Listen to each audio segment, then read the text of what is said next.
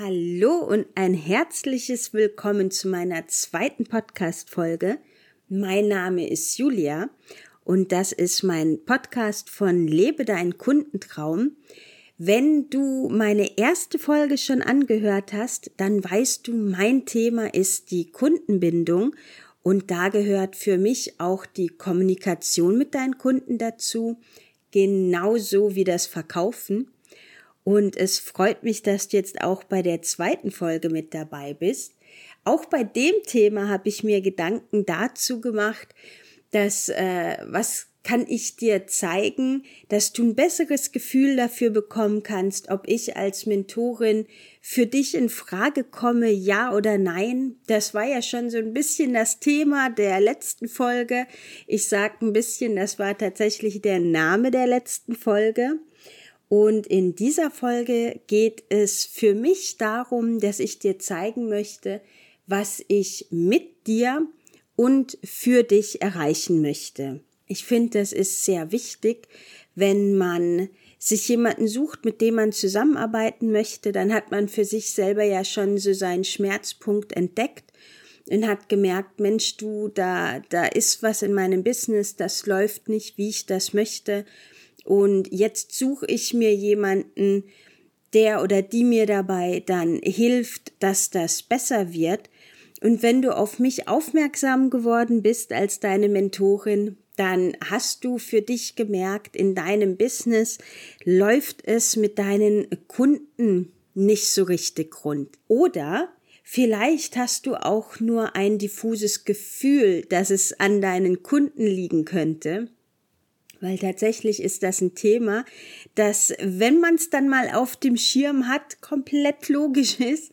Aber bis man es auf dem Schirm hat, ist es, ja, wie schon gesagt, so ein diffuser Schmerzpunkt, der da drin ist. Aber was genau meine ich jetzt damit? Ich fange mal von einer anderen Seite an. Ich nehme an, du bist eine Solo-Selbstständige und jetzt unterstelle ich dir, dass du mal in einem Angestelltenverhältnis gewesen bist und aus was für Gründen auch immer du dich da nicht mehr wohlgefühlt hast. Vielleicht ist es gewesen, dass dir die Firma, in der du gearbeitet hast, einfach zu einengende, ja, Anforderungen gestellt hat, was du wie zu erledigen hast und dir ist die Freude in deiner Arbeit verloren gegangen. Vielleicht hattest du auch das Thema, dass du mit deinem Vorgesetzten nicht in der Art zurechtgekommen bist, wie es hätte sein müssen, damit du dich in deiner Position dort wohlfühlen kannst. Vielleicht ist es auch so gewesen, dass du dir mehr Freiheiten wünschst und äh, das kann für jeden übrigens anders aussehen. Also für eine Mama mag es sein, dass für sie Freiheit bedeutet, dass sie sich die Zeit mit ihren Kindern einteilen kann. Und ähm, für jemanden, der vielleicht alleinstehend ist und in der Art noch keine Verantwortungen zu tragen hat, mag Freiheit bedeuten, viel zu reisen. Für jemand anderen mag das Ganze dann sogar bedeuten, dass man dieses Work and Travel macht oder äh, Workation ist, glaube ich, das Wort, das ich jetzt schon öfter gehört habe. Es gibt also ganz, ganz viele Gründe, die dazu geführt haben, dass du für dich entschieden hast, nee, ich möchte gerne mein eigenes Business haben. Und ich gehe davon aus, ein großer Punkt ist Unabhängigkeit und Freiheit gewesen, aber auch der Wunsch nach finanzieller Sicherheit. Und das sind Ziele, Träume, Wünsche, die ich zu 100 Prozent mit dir teile. Das ist bei mir auch so der Fall gewesen. Ich habe für mich gemerkt in meinen Anstellungen, dass mein Thema es tatsächlich ist, meinen Kollegen und vor allem auch den Kolleginnen dabei zu helfen, mit den Kunden zu kommunizieren, eine richtig tolle Kundenbindung mit denen aufzubauen und daraus viel Freude und Selbstbewusstsein zu schöpfen. Und ich bin dann für mich auch an den Punkt gekommen, dass ich gemerkt habe, Mensch, eigentlich sind das Themen, die sind viel, viel spannender für solo-selbstständige Frauen, weil die arbeiten ja dann mit den Kunden zusammen. Und hier fängt jetzt die Erklärung an, äh, ja, das Ganze etwas einzuengen, was ich für dich und mit dir erreichen möchte, ist tatsächlich die Ziele und Wünsche, die du mit deinem Business verbunden hast, die du über dein Business erreichen möchtest. Die liegen zu einem ganz, ganz großen Teil in deinen Kunden. Das ist vielleicht ein Gedanke, der neu für dich ist und du denkst dir jetzt, ja, was soll jetzt das heißen? Dann erkläre ich dir das sehr gerne, was ich damit meine. Ich meine damit, wenn du Solo Selbstständige bist, dann verdienst du dein Geld über deine Kunden. Und es geht nicht nur darum, dass du Geld verdienst, weil, seien wir mal ganz ehrlich, wenn das jetzt der große Punkt gewesen wäre, dann hättest du auch in deiner festen Anstellung bleiben können oder du hättest dir einen anderen Job suchen können, auch in der festen Anstellung. Also sprich, die finanzielle Stabilität ist ein Aspekt, den deine Kunden dir erfüllen. Ein anderer Aspekt, den deine Kunden dir erfüllen können, oder anders ausgedrückt, besser ausgedrückt, den du dir durch deine Kunden erfüllen kannst, ist es Wertschätzung zu erfahren, ist es aus diesem Hustle-Mode auszusteigen, weil was ich ganz, ganz oft sehe, und das tut mir dann auch ein Stück weit immer weh, ist, dass viele solo-selbstständige Frauen ihre Ziele und Träume haben und die verwirklichen möchten, indem sie sich Kunden suchen, die ihnen das Geld bezahlen, ohne die Kunden darauf zu überprüfen, passt der Kunde zu mir? Ist dieser Kunde wertschätzend? Weil im Grunde tauscht man teilweise seinen Chef einfach nur durch einen Kunden aus, indem man sich in eine dienende Haltung begibt. Ich sage jetzt bewusst dienende Haltung. Du kennst den Spruch garantiert, der Kunde ist König. Den leben sehr, sehr viele Menschen in meinen Augen sehr, sehr verkehrt aus, weil wenn sie den Kunden zum König erklären, dann bleibt vielen einfach nur noch Diener zu sein, weil es gibt halt nur einen König, aber viele Dienende. Und wenn der Kunde in so eine Stellung gehoben wird, dann ist er in einer übergeordneten Stellung, ähnlich wie es damals der Vorgesetzte gewesen ist. Und dann findet man sich ganz, ganz schnell wieder in der Situation, dass man seinen Kunden zufriedenstellen möchte, dass man sich abhängig davon macht, ist der Kunde jetzt zufrieden? Ist der Kunde gut gelaunt? Ähm, was muss ich jetzt noch machen, damit der Kunde zufrieden ist? Vielleicht kommen dir die Gedanken und Fragen bekannt vor, nur hast du da nicht gesagt dein Kunde, sondern dann war das dein Chef oder deine Chefin. Aber du hast dein eigenes Business. Und du hast dein eigenes Business, damit du deine Träume und Ziele verwirklichen kannst. Und das kannst du. Und ein ganz großer Punkt liegt darin, wie suchst du dir deine Kunden aus? Das ist tatsächlich etwas, das entscheidest du für dich. Das sind die Dinge, die legst du fest. Was funktioniert für dich in der Zusammenarbeit mit einem Kunden und was tolerierst du nicht? Und wenn du geschickt vorgehst, dann bekommst du Kunden, die dich gerne bezahlen, die dich gut bezahlen und die dich auch wertschätzen und bei denen du Freude in der Zusammenarbeit hast. Und jetzt frag ich dich, wie klingt das für dich? Wenn du dir das jetzt vorstellst, du hast deine Kunden, du weißt, sie bezahlen deine Rechnungen pünktlich, du weißt, du hast die finanzielle Stabilität, die für dich dazugehört, um dich in deinem Business wohlzufühlen, weil seien wir ehrlich, das ist etwas, das wünschen wir uns alle, ich wünsche mir das auch. Und dann hast du aber auch Kunden, bei denen du Freude empfindest, nicht nur wenn du mit ihnen sprichst, sondern auch wenn du ihre Aufträge erledigst.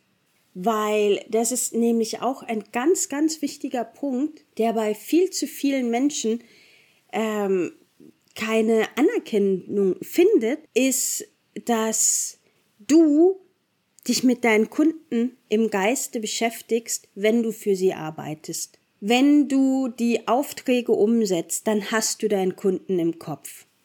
Und dann kann das entweder sein, dass du dich freust, weil du weißt, hey, das war ein super Gespräch, der nimmt mich ernst, der ist dankbar um den Input, den ich zu geben habe.